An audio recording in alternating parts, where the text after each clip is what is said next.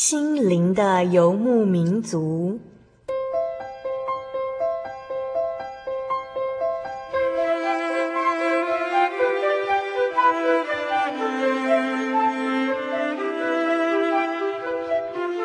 在这个谁都不管谁的后现代社会里，每个人的心灵都是游牧民族。成长的过程就是寻找的过程。每一颗漂泊的心灵，其实都在寻找生命的绿洲。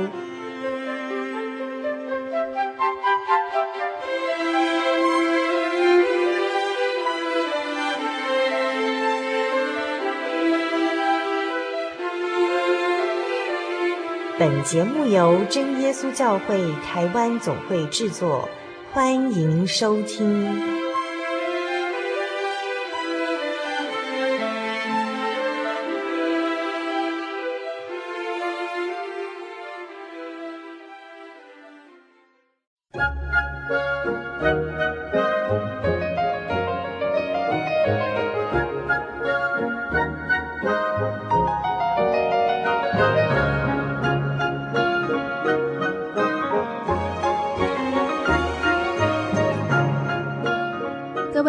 的听众朋友们，大家晚安！欢迎你再次收听《心灵的游牧民族》，我是阿弗拉，很开心在这么美好的夜晚又跟大家见面喽。这个星期大家过得如何呢？有没有继续的读圣经、参加聚会呢？有没有人是在这个星期第一次踏入真耶稣教会参加聚会呢？欢迎你与我们分享第一次参加真耶稣教会聚会的感想哦。那有没有人是在其他的国家收听心灵的游牧民族呢？今天的来宾不久前刚从美国回来。其实，在许多的国家都有真耶稣教会哦。不管你在什么地方，住在什么样的城市，都欢迎你到真耶稣教会与我们一起聚会，并在聚会当中学习如何祷告，祈求宝贵的圣灵。今天要播出的是五百七十六集的节目。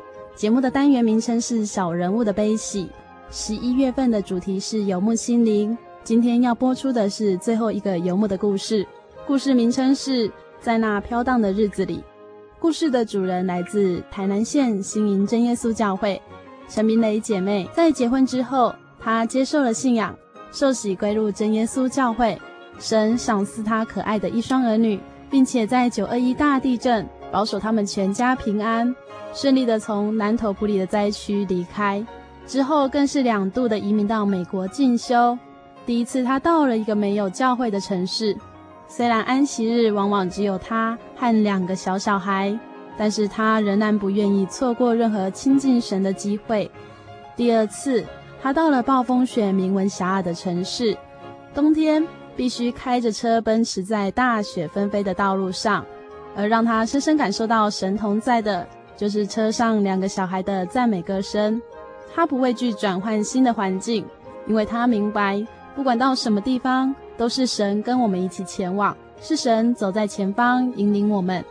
在节目开始之前，先送给各位听众朋友一首美丽的诗歌，赞美诗四百零七首，在花园里。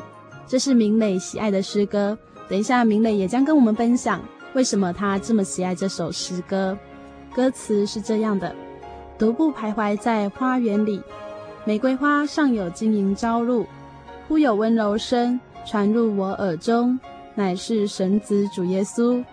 他与我同行，又与我共话，对我说：“我单属于他。”与主在园中，心灵真快乐，前无人曾经历过。为我们带来这首诗歌的是新营教会的清教组，让我们一起来分享这首诗歌吧。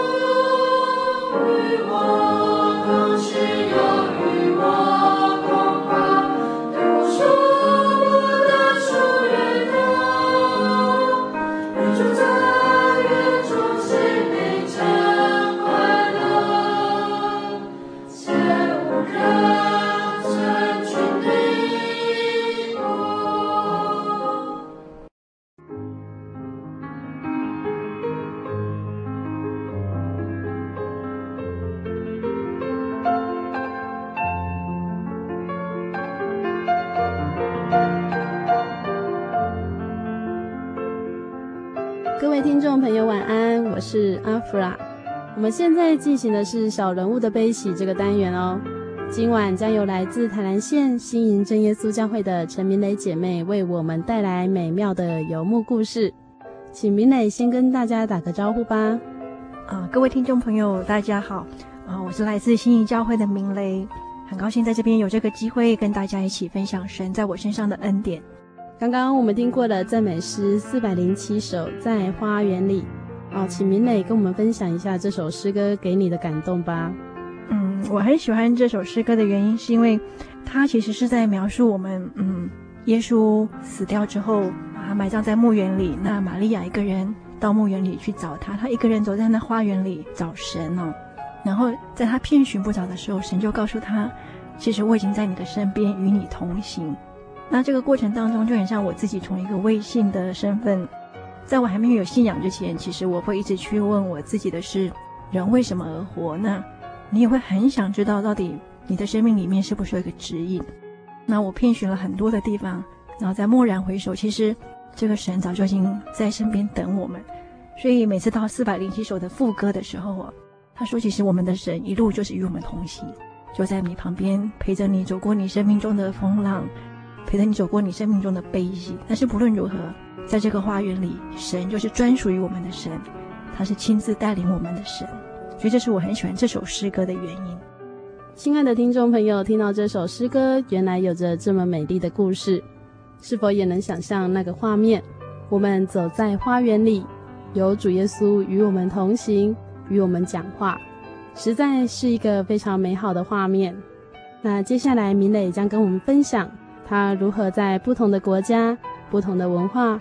不同的城市以及不同的生活当中，体会到相同的牧人主耶稣。其实，在访谈之前，阿弗拉想问问明磊哦，明磊在一九九八年曾经来到节目当中，谈过自己的信仰路程。那其实阿弗拉很好奇哦，明磊为何能这样毅然决然的受洗归入真教会呢？毅然决然，我想这是牵涉到说，其实我们有明确的体验。在我还没有接受这个信仰之前，其实我是一个没有神的概念的人。我觉得人世中是不可能有神的，因为若是有神，那么人的努力就不算什么。这样，但是后来我慢慢知道，其实好像人不是可以只靠自己的努力而达到你的理想的时候，我会去想，那是不是世界里面真的应该有一个神？在我的身边里面也有很多的基督徒。我知道我以前我读研究所的那位老师，他就是一个基督徒。那我也到他们的教会慕道过一次。当我去慕道的时候，我看到他们受洗的方式。我记得那时候我们是一整批同学，全班的同学一起去。然后去的那个晚上，就是聚会结束，他就问大家说：“哎，有没有人要受洗？”哇，那天当场有人举手说要受洗，就很多人去受洗。那个时候其实我已经结婚了。我常常会想，其实接受一个信仰，就跟你要选择一个伴侣是一样的，不能是在一时冲动或者是一时的。情绪的渲染之下做决定，因为那是你一辈子要持守的事情，就好像你一辈子要选择一个信仰，执子之手，与子偕老。那信仰应该也是一个谨慎的选择，所以那个时候我不能接受那样子，哦，一下子情绪上上来就可以接受受洗。那后来我就到新艺术教会来慕道，我其实是先有了圣灵，我才来慕道。但是我一直很记得那个时候我去慕道的时候是在新营教会。注目的传道一直告诉我说：“其实你不能急着受洗，你要先问清楚，你是不是都明白了，是不是明白了这个信仰？你愿意一辈子都不会离开这个信仰？就好像我们要踏入婚姻之前，我们也会问呢、你是不是明白了？你是不是跟这个人愿意说啊，患难与共？那我想信仰也是，它不可能是完完全全的平顺，一定有高潮跟低潮。若是你的信仰不稳，你可能一下子就又离开了神。”所以，我之所以会在今天去教会受洗，我觉得两大原因，是因为一方面我有了圣灵的体验，二方面是在教会的慕道过程里面，传道人让我们明白了神真正的得救的道理。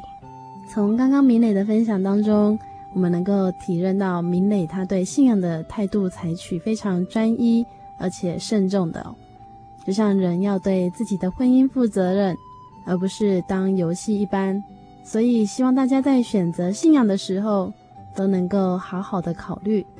那明磊接下来要跟我们分享的是他在九二一大地震的时候所遇到的恩典见证哦。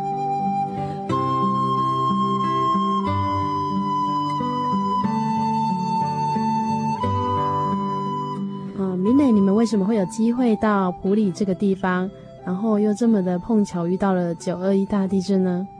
嗯，这个过程其实坦白讲，我是一个很不愿意接受变化的人。我若是可以在一个地方安居乐业，直到老死，我会选择都不要离开这样。不过感谢神，在我有了信仰之后，我明白说，在婚姻里，先生是妻子的头。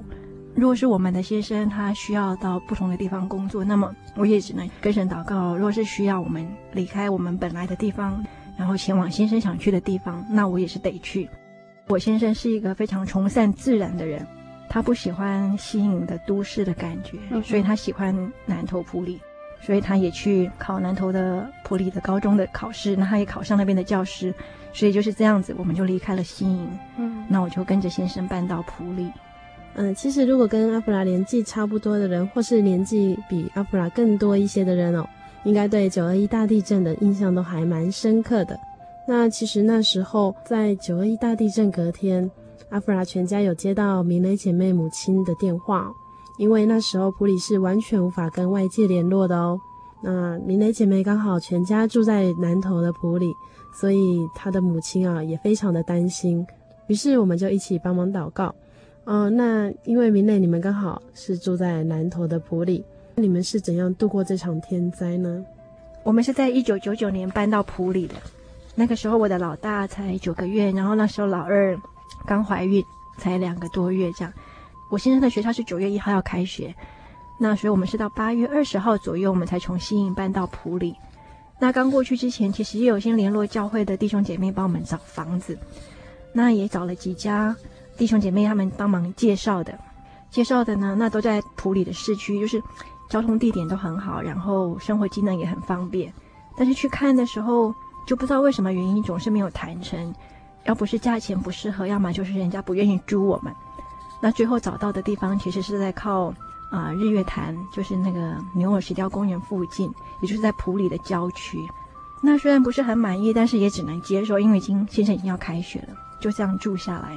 所以我们怎么能够度过那个危险呢？其实那真的是神的保守。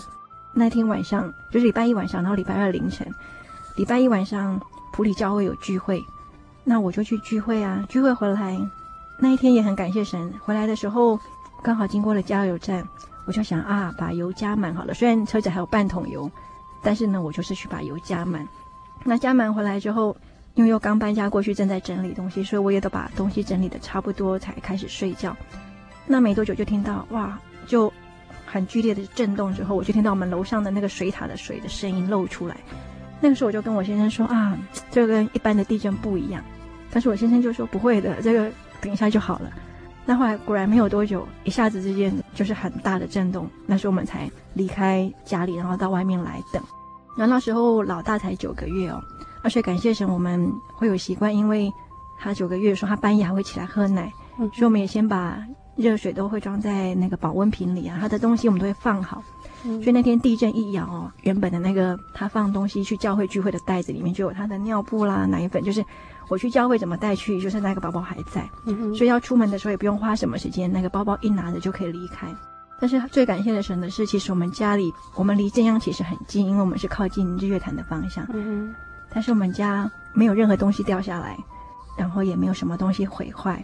嗯、那那个晚上其实是一个漫长的夜晚，因为你完全不晓得发生什么事情，你只知道地震了，嗯、你也不晓得有多么的严重，但是你知道应该是不寻常的地震。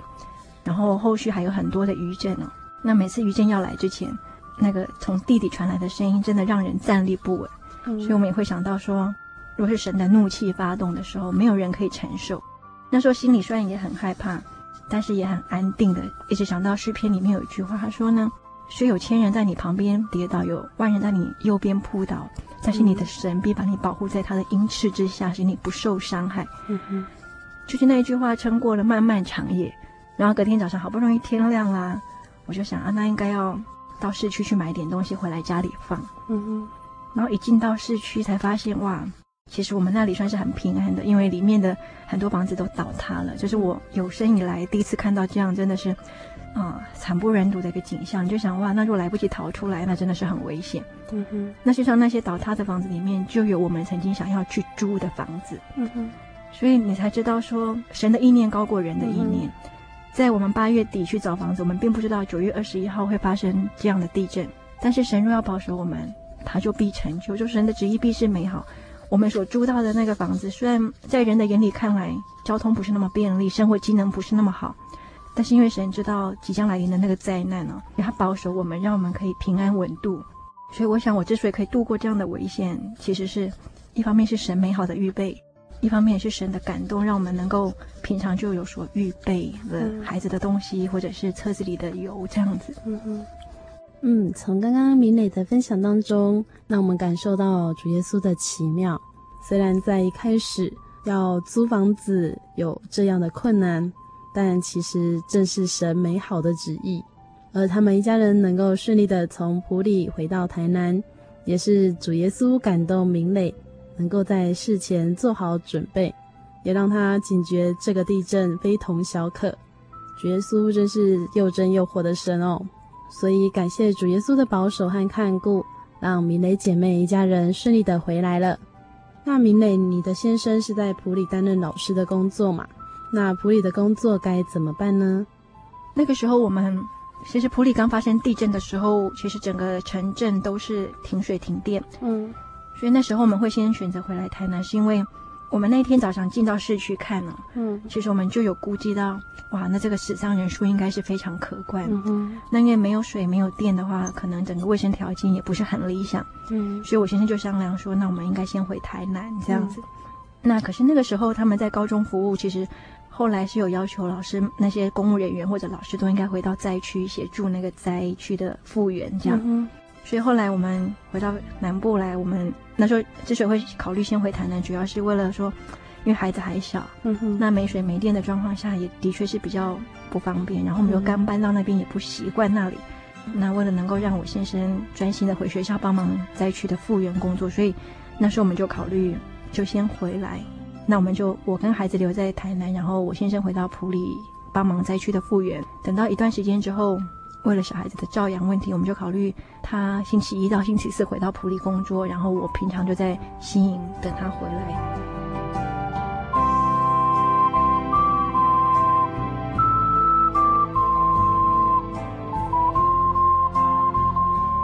感谢主。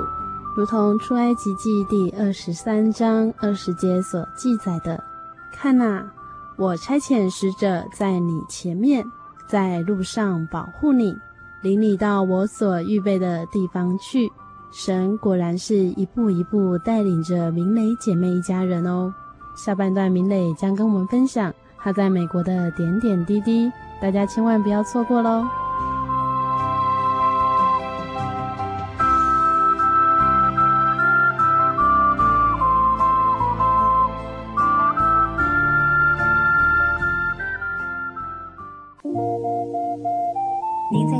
曾经看过这样的招牌“真耶稣教会”吗？也许您很想，但是却不好意思进来看看。其实我们真的非常欢迎您。下次当您再路过真耶稣教会时，欢迎您进来与我们同享神的恩典。真耶稣教会，台中邮政六十六至二十一信箱，欢迎来信，愿您平安。主导文。我们在天上的父，愿人都尊你的名为圣。愿你的国降临，愿你的旨意行在地上，如同行在天上。我们日用的饮食，今日赐给我们，免我们的债，如同我们免了人的债，不叫我们遇见试探，救我们脱离凶恶。因为国度、权柄、荣耀，全是你的，直到永远。阿门。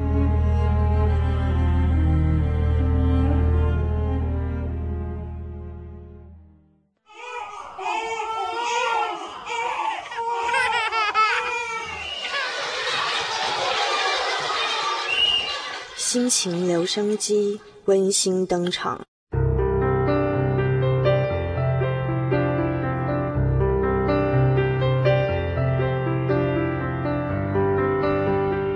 各位亲爱的听众朋友，大家晚安，我是来自台南的景恒。我今天要分享的经节是箴言二十一章二十八节：马是为打仗之日预备的，得胜乃在乎耶和华。我是一个大学生，目前有兼任家教的工作。在前几次家教中，感觉到自己好像没办法带领学生进入学习的状况，并且自己也觉得教学会非常的无力。我觉得自己准备了很多，但是却无法收到相当的效果。我试着在家教之前跪下来向神祷告。感谢主，真的可以很明显的感觉到神有在帮助我带领学生在学习方面找到兴趣，并且我自己也觉得教学起来非常的愉快。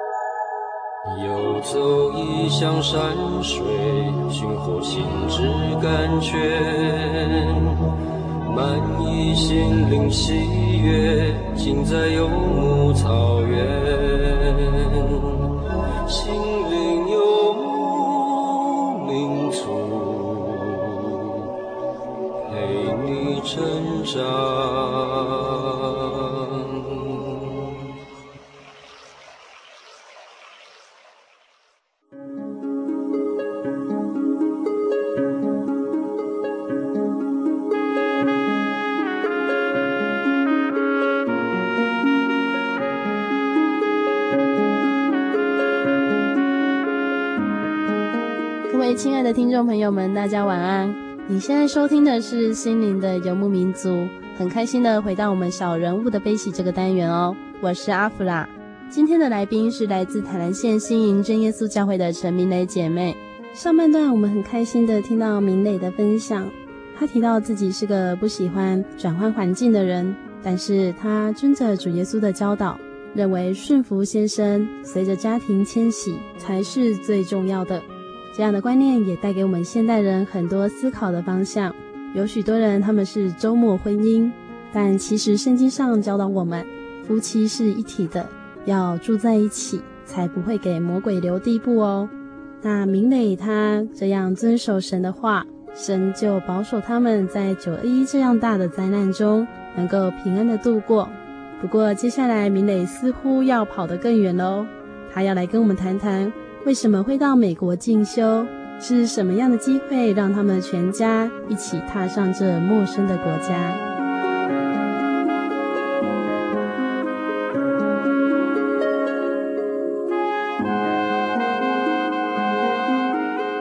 第一次到美国是在嗯两千零二年。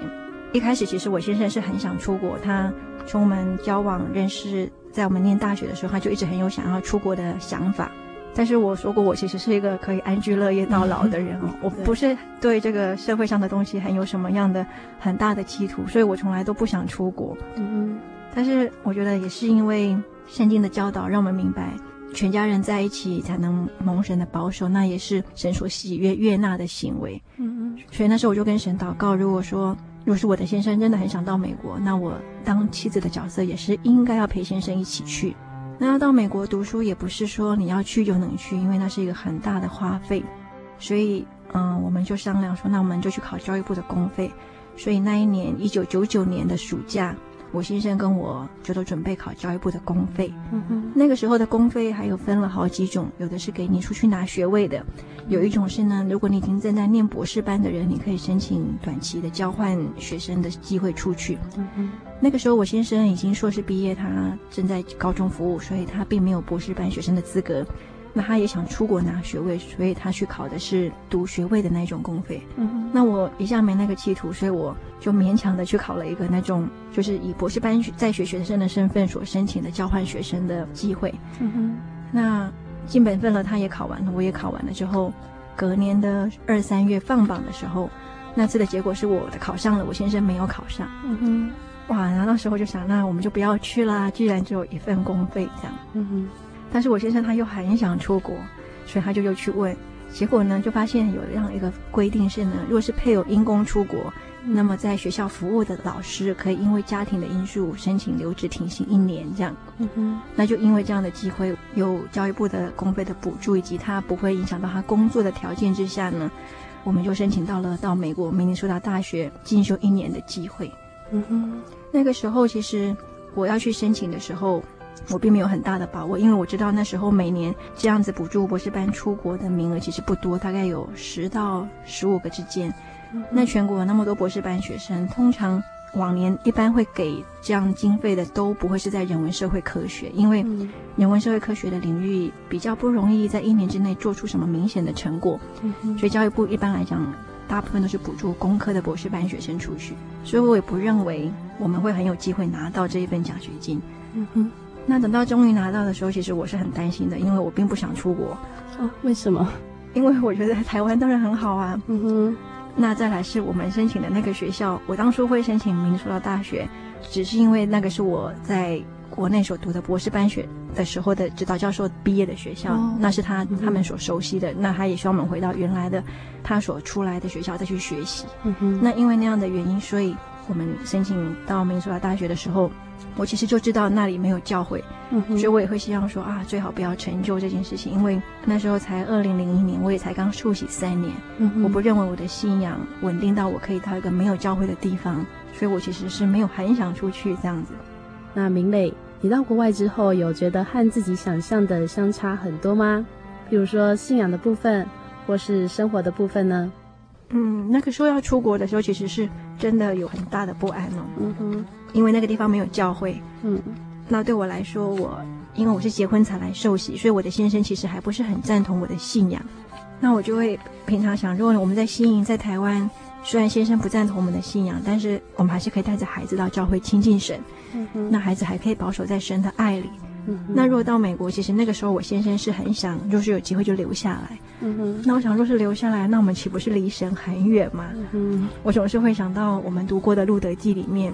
这个路德的婆婆啊，因为饥荒离开以色列地哦，嗯哼，然后往那个神所看为恶的地方去，嗯哼，用人的方法去寻求人所要的这种富足。圣经里面是这样记载，他是满满的出去，然后空空的回来。那个时候，其实我考上公费的时候，大家都很一直恭喜你啊，说啊，你看多好，你得着了一个人看来很珍贵的机会。但是那时候在我的心里。人所看为珍贵的，若是没有神的生命同在，那么其实是没有真正的意义的。这样，所以我常常也会想，我若是到了那里，就算我在学问上或者在学识上，真的因为这样子得到什么长足的进步，但是我若离开了神，嗯，那又有什么益处？嗯，那就算我自己没有离开神，那万一孩子的宗教教育、孩子的信仰没有办法建立，那更是没有什么益处。所以其实那时候我是有蛮大的不安。嗯哼，那也就一直跟神祷告说。那既然是你给我们这样的机会，我们一定得去。那我也希望我能够到那里，对神的信仰有不同的认识跟体会，最少不要是满满的出去，然后空空的回来。那是我那时候的盼望，这样子。嗯，那你们到那边之后，有遇到教会的信徒吗？到那里的时候，其实我刚到，我就知道那边是没有教会的。嗯哼。所以那个时候我进去的方法是分两段式的。因为明尼苏达是在中西部，所以在台湾并没有直飞的飞机。嗯哼。那既然不能直飞，所以我那时候就安排我们先飞到洛杉矶。我知道洛杉矶有教会。嗯哼。于是我们就先到洛杉矶到教会去聚会。嗯哼。我就想要试着从那边的信徒问问看有没有人认得那边有没有信徒啊，然后可以介绍。嗯哼。所以我记得我那时候到了洛杉矶是在伯恩教会，我就问大家，他们都说哦没有哎，那个地方真的没有教会，也没有信徒。我就想好。那不过他们还是很热心的告诉你说，那没有关系。虽然明尼苏达那个州没有教会，但是它下面不远的地方有一个教会，叫芝加哥教会。不远，我就问他们有多远啊？嗯、他说哦，开车七个小时就会到。哇！所以我们刚从台湾出来的人实在很难想象，开车七个小时叫做不远哦。嗯哼。于是他们就在那边送了我一本美国的真耶稣教会的信徒的通讯录。嗯哼。他就告诉我，你到了明尼苏达，如果安定下来，你可以跟芝加哥教会联络。嗯哼，那没办法啦，既然人家已经告诉你那里的确是没有教会，也没有信徒，嗯，那最近的就是芝加哥，你也只能接受。嗯哼，那就这样子，我就在二零零二年的二月就又从洛杉矶到明尼苏达，然后就在那边定居下来，这样子。那之后你们是如何到教会参加聚会呢？还是真的就开了七个小时到芝加哥呢？刚到我们也还没有车，但是我就先跟教会联络。等到我们都安顿下来，有了电话可以联络之后，我就打电话给芝加哥教会。那他们就告诉我说：“哇，那真的很远，大概就是只有灵恩会的时候可以过来这样。嗯”我说：“那也没有关系，那再请他们告诉我灵恩会的时间，那我就可以利用灵恩会的时间过去。”嗯哼，所以平常我就自己聚会。哦，所以你们的安息日聚会就真的只有三个人？对，那个时候就三个人。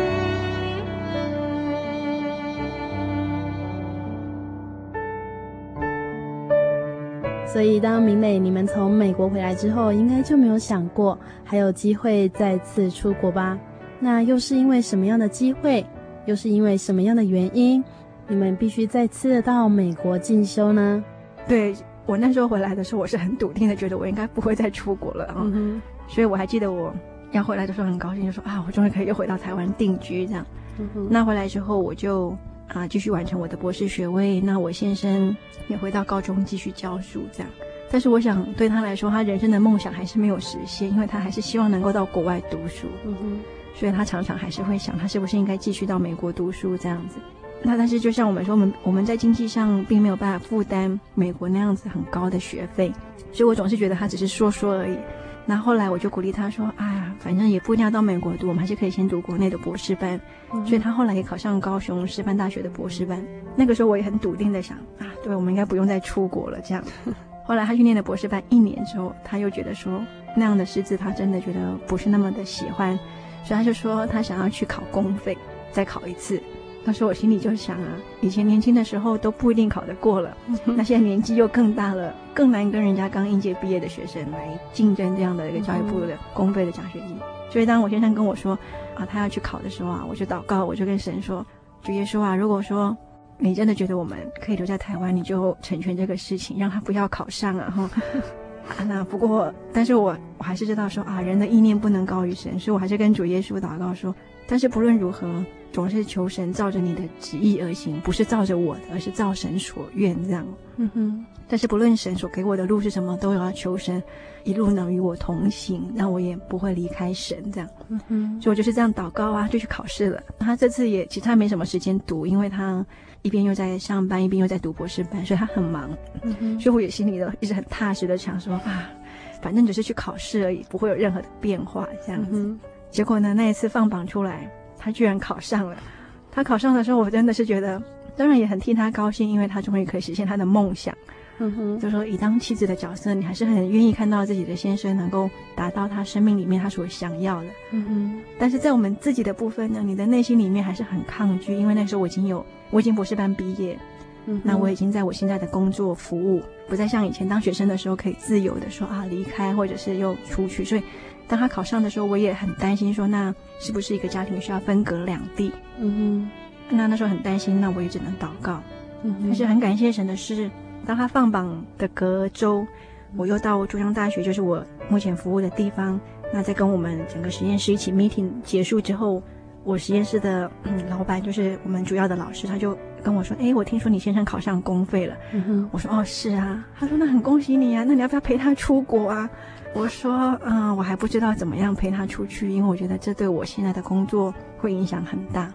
感谢神，那我这个老师他真的是一个非常好的人，他就说，这有什么问题呢？你就去申请国科会出国做研究啊，你就陪他一起出国，你可以带职带薪陪着他出去。嗯哼，哇，我那时候一听就想，哇，哪来这么好的老板哦？他可以让你带职带薪离开，然后就只为了一个理由是应该要陪先生一起到美国去这样。嗯哼。那时候我就跟他说啊，老师在那里谢谢你。那我我也不晓得能不能够申请得到这样的出国研究的机会的经费。嗯哼，他说你就试试看呢、啊，那一年也有十几个名额可以试试看。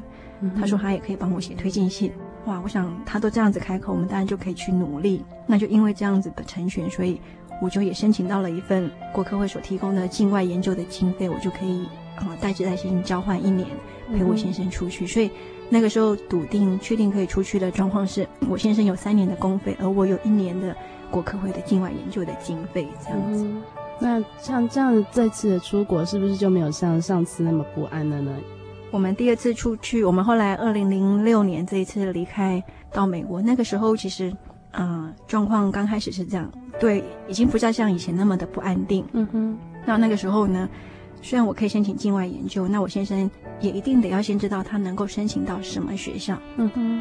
所以那个时候好，我确定我可以申请境外研究陪他出去之后呢，我跟神祷告的内容就不一样了。嗯哼，我就跟主耶稣祷告，我说主耶稣，我们这一次又要再出国，那这一次呢，是他可以选择学校，那我们可以不用选择那个没有教会的地方。嗯哼，所以我就跟主耶稣祷告说，求主耶稣成全，我们可以到一个有教会的地方这样。嗯哼，但是我先生还没有跟我一样接受这个真教会的信仰。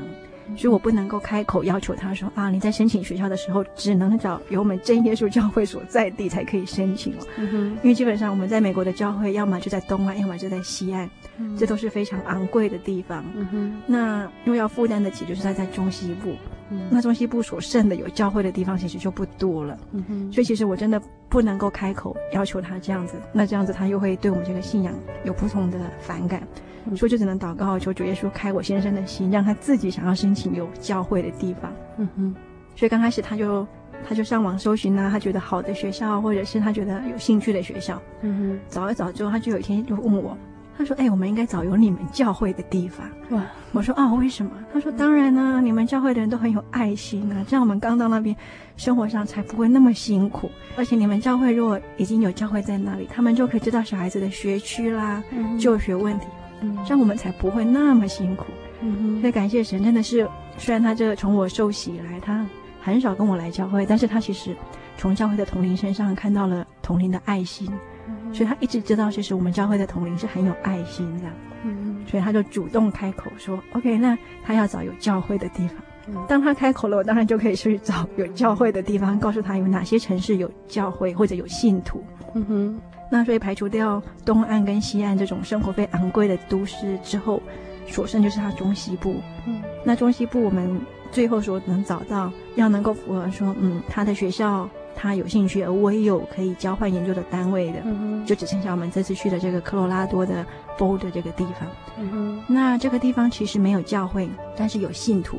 嗯、那其中又有一户信徒是我在二零零二年在明尼苏达的时候就认识的信徒。嗯、这一户信徒他们本来就在明尼苏达的北边，那时候他们在那边读书。嗯、那他们毕业之后，先生就在 Boulder 那里找到工作。那虽然只有几面之缘，但是彼此在信仰上的交通相当的还不错，所以。那个时候我们决定之后，我就跟这一户信徒，就是侯洪哲弟兄他们联络，说我们可能会到这边。哇，他们也为我们祷告，因为他们也很希望能够有人搬到 Boulder，因为这样子可以为神的名开拓神的工作，这样子。嗯。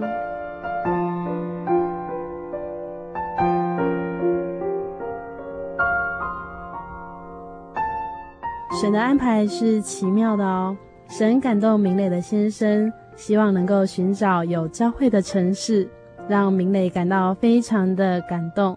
明磊的先生知道教会的信徒是非常有爱心的，那也让我们发现，其实基督徒非常重要的就是活出主耶稣哦，让尚未认识主耶稣的人从我们开始认识耶稣基督这位真神哦。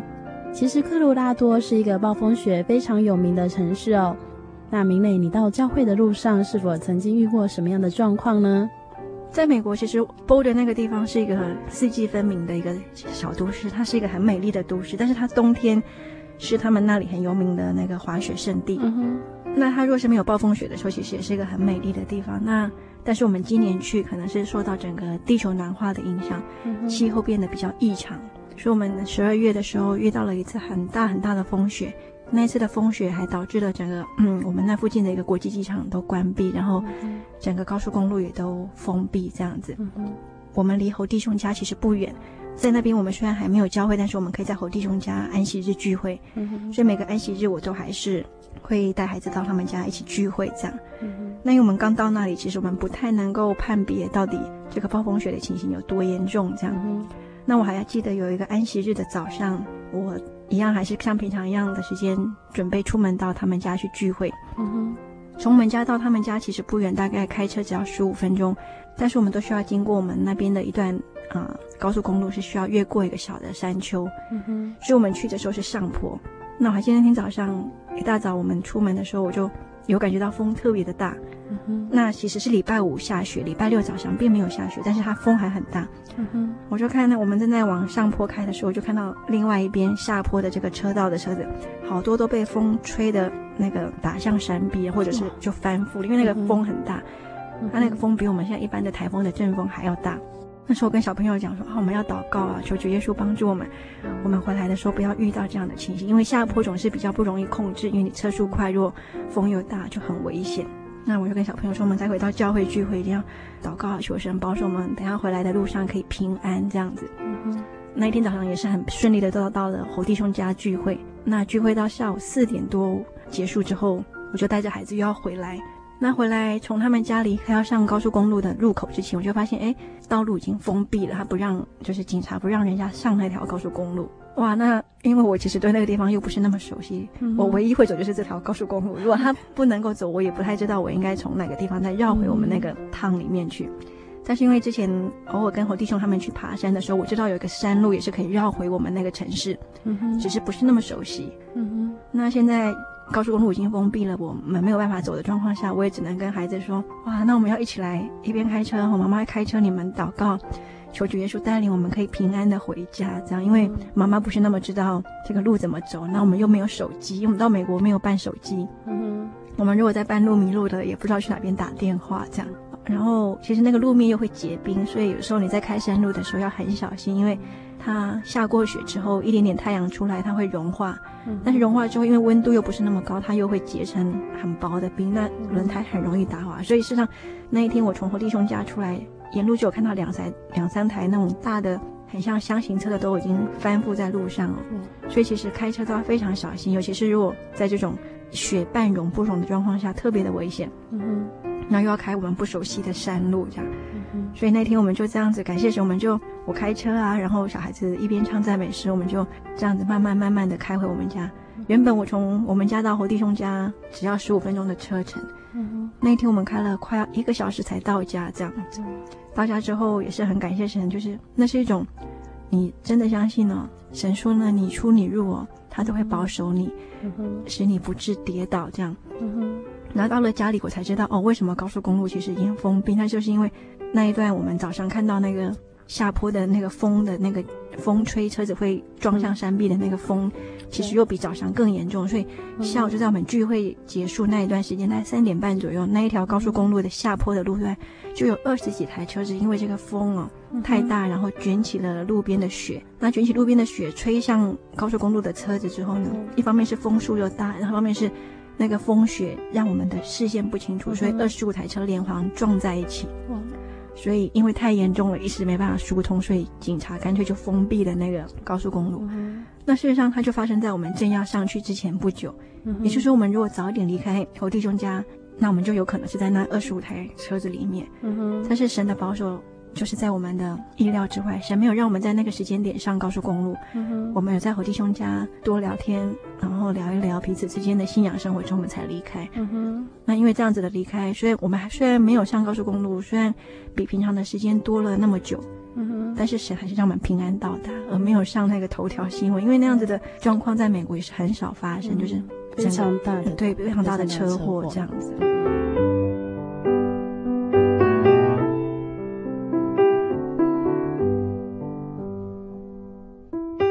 感谢神的保守，让明磊和小孩在聚会回家的途中能够平安顺利的到家。虽然花费了比平常更久的一点时间，甚至他也不太确定回家的路，但神的带领让他们能够顺利平安的到家，让人感受到明磊对神的信心是如此的单纯哦。那刚刚明磊有提到，他只有拿到一年的研究经费。但是他先生必须要读书三年的时间哦。那要请问明磊，为什么你们最后决定一年就回来了呢？嗯，实际上，就像我刚刚提到的，我我的境外研究其实就一年，嗯哼，所以我其实一年到了，我一定需要返国服务，嗯哼。那我先生那时候就三年，所以其实那时候要出去之前，我们并不知道怎么样来解决这个问题，就是我们有一个一年跟三年这样。对。但是那时候要出国之前，我其实也没有那么担心，因为。就好像圣经里面提到，他说其实我们无论行到什么地步，就当着照着什么样的地步去行。嗯哼，我总是相信说，神一定有预备，也会有所安排。嗯哼，所以在那边的那一年，在 Boulder 的那一年，其实虽然没有教会，但是有信徒之间的一起聚会，其实我觉得。会比二零零二年那一年已经好很多，而且孩子的宗教教育也很顺利，就是我们可以两三户的信徒的小孩一起上宗教教育。嗯哼，所以我们就还是先先全家一起过去。到了那边之后，我们其实都还不晓得说到底是应该要怎么样来处理这个一年跟三年之间的平衡这样子。嗯，那偶尔我先生也会问这个问题。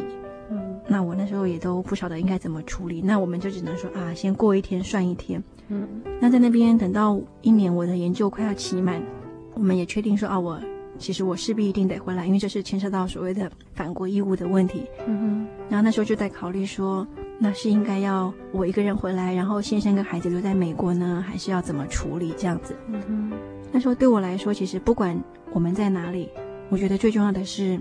孩子要保守在神的信仰里面。嗯哼，那所以其实我知道，如果我是我一个人回来，然后孩子跟我先生留在那边，其实因为我先生还没有信，所以我想他也不太可能像我这样每个礼拜带孩子去接受宗教教育。所以我就只能跟神祷告说，求神开路，说到底怎么样是最适合我们的。然后那时候就。慢慢的祷告，然后吴先生他也自己会去想到底应该怎么样来处理这个事情。本来他希望呢，哦，那要不然就是我回来台湾工作可以赚钱，嗯、那我们在经济上也不会那么辛苦这样子。嗯、但是我又会跟神祷告说，其实夫妻分隔两地总是不好，我觉得那总是会给魔鬼留地步，因为在这样一个充满试探跟诱惑的世代哦，嗯、我觉得那种是需要冒很大的风险。嗯、所以我曾经想过说，那如果我先生很坚持要留在美国。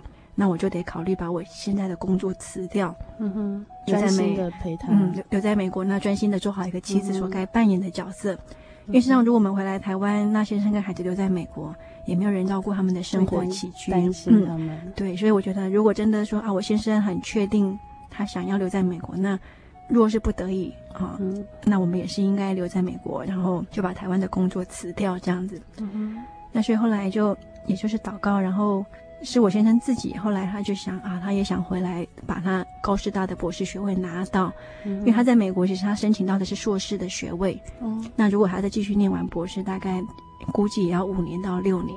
他自己后来觉得，嗯，这对他来讲也是一个很漫长的时间，嗯哼，那他也不想花那么多时间就为了读一个博士学位，所以他想想他已经满足了他的梦想，就是他已经有出国读书了，那一年的经验也够了，所以他就愿意说，那我们就一起回来。嗯，那感谢神，我觉得这对我们全家的保守来讲是好的。嗯哼，虽然说对于 Boulder 这个地方以教会的发展来说，也许就少了一户信徒，因为那个地方正在开拓，嗯、多一点人总是不错的。这样，但是我想神都有神的预备，嗯、所以那时候我先生决定说他要回来高师大把博士学位念完，我就也很放心的跟我台湾这边的原本的服务单位说，我时间到一定会回来尽到我所说的应该要做的返国的义务，这样子。嗯虽然在出国之前，明磊和先生并不了解三年和一年当中的落差该怎么解决，但是神都有美好的旨意。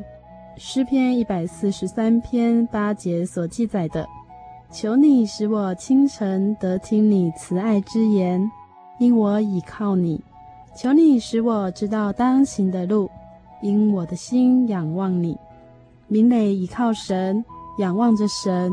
神自然就有他的安排，让他们能够一家人回到台湾，有美好的家庭生活，也顾全了信仰的生活。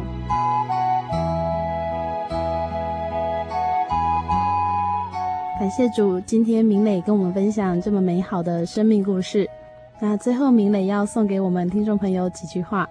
嗯，在我这一路，我自己从一九九八年受洗到现在，嗯，其实我一直很。很感谢，是说呢，神一直让我们明白说，有神同行，我不论何往，都是在地如天。不过，在这个过程当中，其实我们之所以这么可以这么深刻的感受到神，除了一方面是有圣灵的体验，另外一方面其实是在我们的身边有很多很好的同龄，他会时刻的勉励我们，让我们认识神，更加明白神，因为我们并不是从小信主。所以对很多圣经的了解，没法像从小信主的孩子有一个完整的宗教教育。嗯哼，对我们来说，我们对神的认识都来自于这些同龄的分享，嗯哼，我很感谢神的是在我的身边，在心灵教会里面有很多很好的同龄可以与我一起成长。嗯，那在我自己的生命里面，我也慢慢的发现，其实我们生命的很多决定，其实真的都不是在我们自己的手里，而是在神的手里。那我们人所能做的就是定睛仰望神。那我自己也很喜欢的是在诗篇的一百二十一篇，嗯哼，他提到其实我们的帮助从何而来？在生命里面有很多的低潮，或者你很多难以决定的时候，嗯哼，你的那个帮助要从何而来？其实就从神而来。在那里面他又提到说呢。你不管你出你入哦，神都保守你直到永远。嗯哼，这真的是这样，在我们的生命里面，在我这些漂移移动的过程里面，嗯哼，神真的让我明白的体会到，我们出我们入，都是在神的预备跟保守里。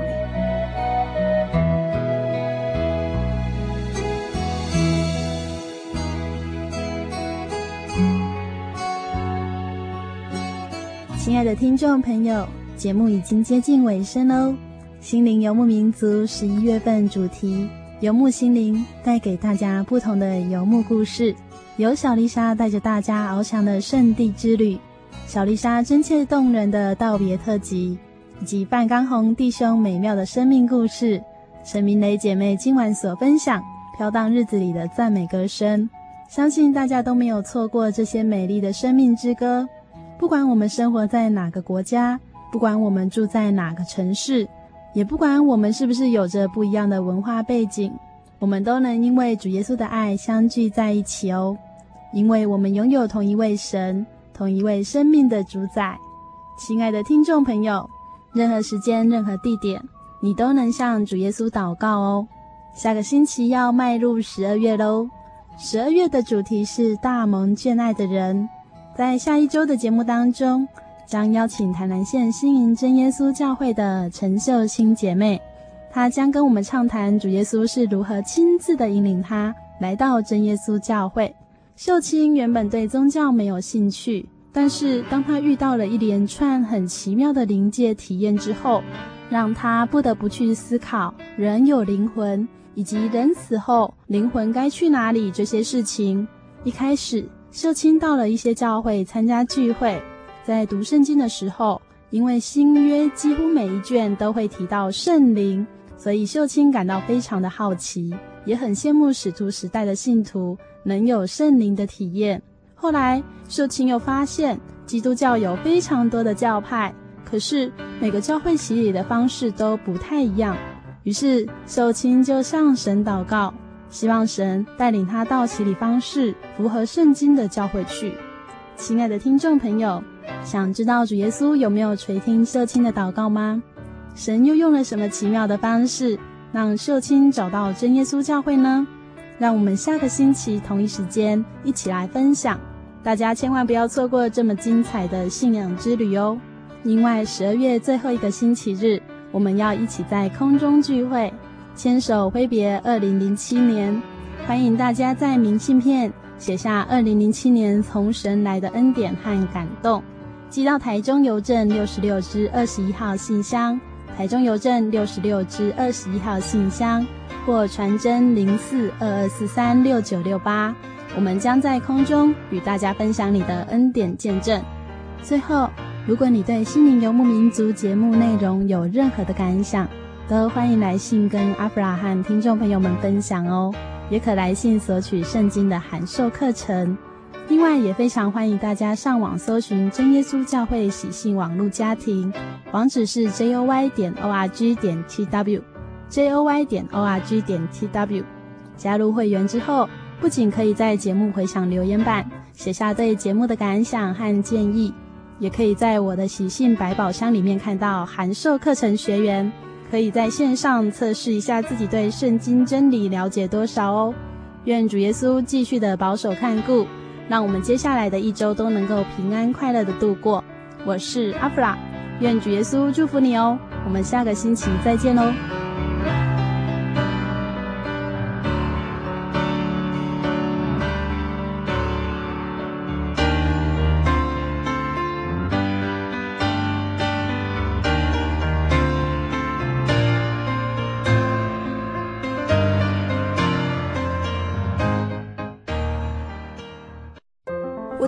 道理好有兴趣哦，可是又不知道怎么入门哎。你可以参加圣经函授课程啊！真的啊？那怎么报名？只要写下姓名、电话、地址，寄到台中邮政六十六支二十一号信箱，很快的，你就会收到第一课的课程了。赶快去寄吧！嗯，圣经函授课程能循序渐进地引导您更了解耶稣基督的福音，得到生命的滋润和来自信仰的力量。本课程完全免费，欢迎来信台中邮政六十六支二十一号信箱，请注明参加函授课程。愿神祝福您。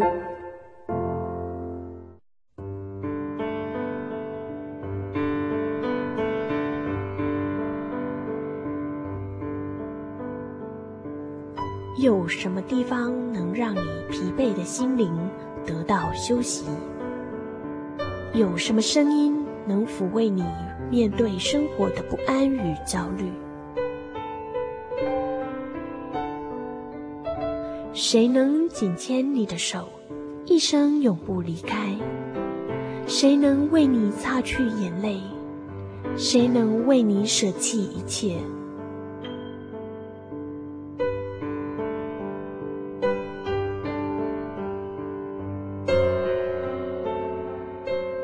稣基督正等着您，等候您回到他的身旁，再次与他相认。